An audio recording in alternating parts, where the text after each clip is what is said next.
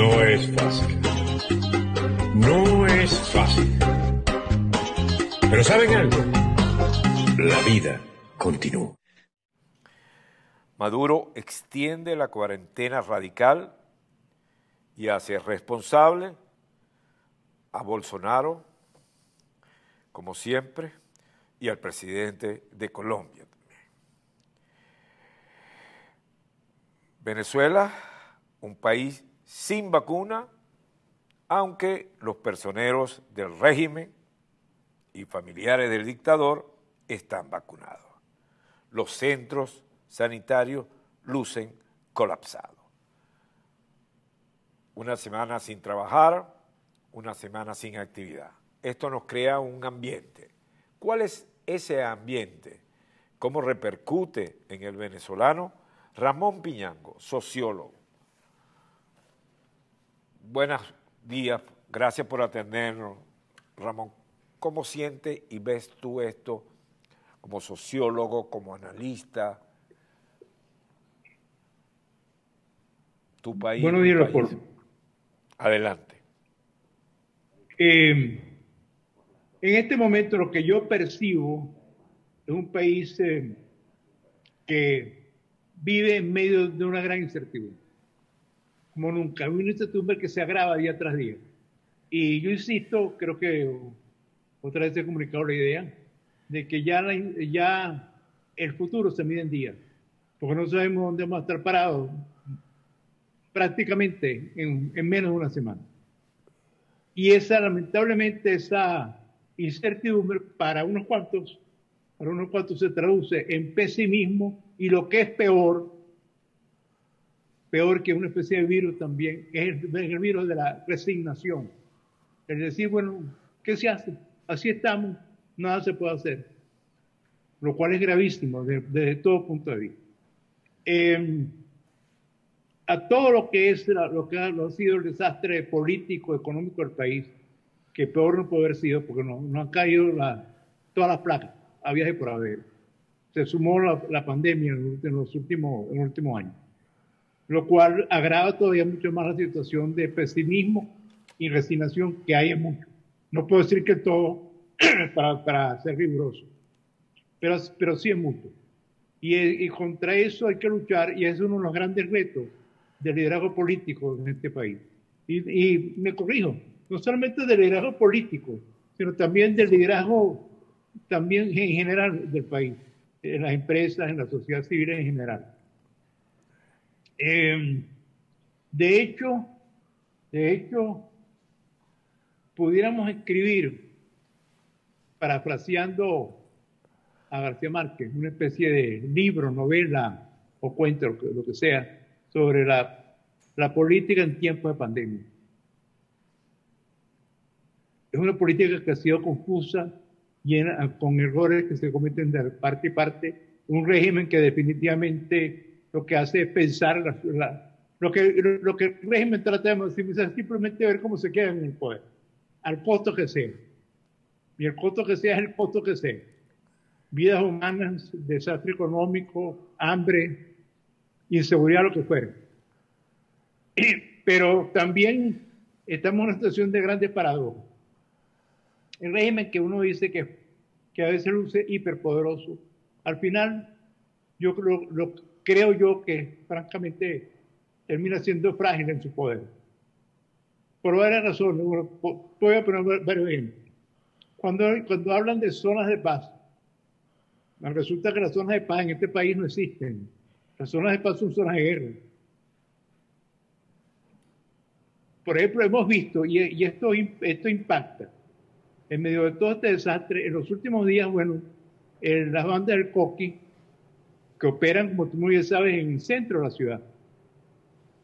Porque la zona de la Cota Mil, que va desde la Granada hasta allá, hasta, hasta La Vega, y pasa por el Paraíso, que es una vieja organización de, del país. Bueno, se han apoderado de eso. Y, y pudimos ver en las imágenes en los últimos dos días de la banda bañándose en el club de la Policía Nacional Bolivariana, que está, que está en el paraíso, bañándose. Era una especie de una, una piscinada, como se dice por ahí. Y, y el régimen bien gracias, las autoridades bien gracias, no, no son capaces de actuar o no quieren actuar.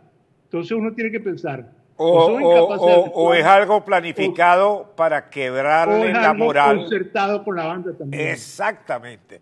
Es que lo que ocurre, me da la impresión, Ramón, es que aquí hay el, el orden funciona con el desorden y manejando la contraorden. Es decir, mantener todo el tiempo al, ciudadano deprimido, aplastado, emocionalmente quebrado y confundir un liderazgo político que todavía no sabe para dónde va y qué debe decir y cuándo debe decir y que pareciera que está alejado de la mano de Dios. Entonces es un ambiente perfecto para Miraflores. Pero al mismo tiempo tienes lo que está pasando en, el interior del país, que va a Amazonas, Apure, Falcón, Zulia, por nombrar nada más su estado, en los cuales hemos perdido territorio ante los grupos guerrilleros de colombianos, de origen colombiano. Y hay videos y evidencia incluso de presencia de, soldados rusos en la, por por Arauquita, en la frontera con Colombia. Y no hay mayor, no hay ninguna explicación. No hay ninguna explicación. Y estamos enfrentando ahorita un reto tremendo. El reto es la acción concertada de todo el país pidiendo explicaciones. Por ejemplo, pongo un ejemplo que tiene que ver con la pandemia. Hay que hacer algo por lograr que se vacune el país. Esto pudiera ser un tema fundamental que nadie todavía ha asumido plenamente. Lo, lo intentó la oposición, le dijeron que no, Después de Cámara tampoco le dieron ninguna respuesta y así. Eso contribuye a que muchos se sientan desanimados. Y para mí eso, para mí el simple punto de lograr que se vacune el país puede ser un punto importantísimo de acción, de acción eh, general, cívica, de acción cívica de todo el país que puede repercutir, puede tener repercusiones en términos generales, incluso políticas importantísimas. Vamos en, a en otras palabras, logra animarse para hacer eso. En otras palabras, lo que podríamos decir como conclusión de esta conversación es hay que lograr que el país se vacune, hay que meter al país dentro de una campaña para lograr la vacuna. ¿Es esto lo que me estás tratando de decir, Ramón? Es exactamente eso y eso como eje de una acción cívica de todo el país. Eso sería fundamental. Me quedo con eso. Y, si, y si se logra eso, por lo menos se logró una meta importante y eso puede cambiar el ánimo del país. Me quedo con eso, con una solución práctica. Hay que lograr que el país se vacune, hay que motivar a todos los sectores para que presionen por conseguir la vacuna. ¿Es correcto? Y conseguir esa vacuna puede ser una vacuna también contra la resignación. No se diga más. Hay que vacunarse y esa vacuna no solamente es contra el virus, sino contra la resignación.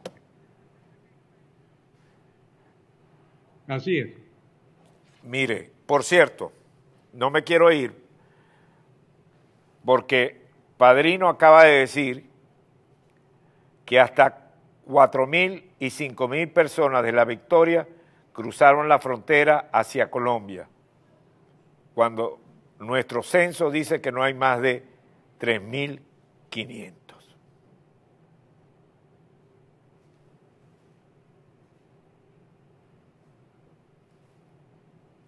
¿Qué es, padrino? No es fácil. No es fácil.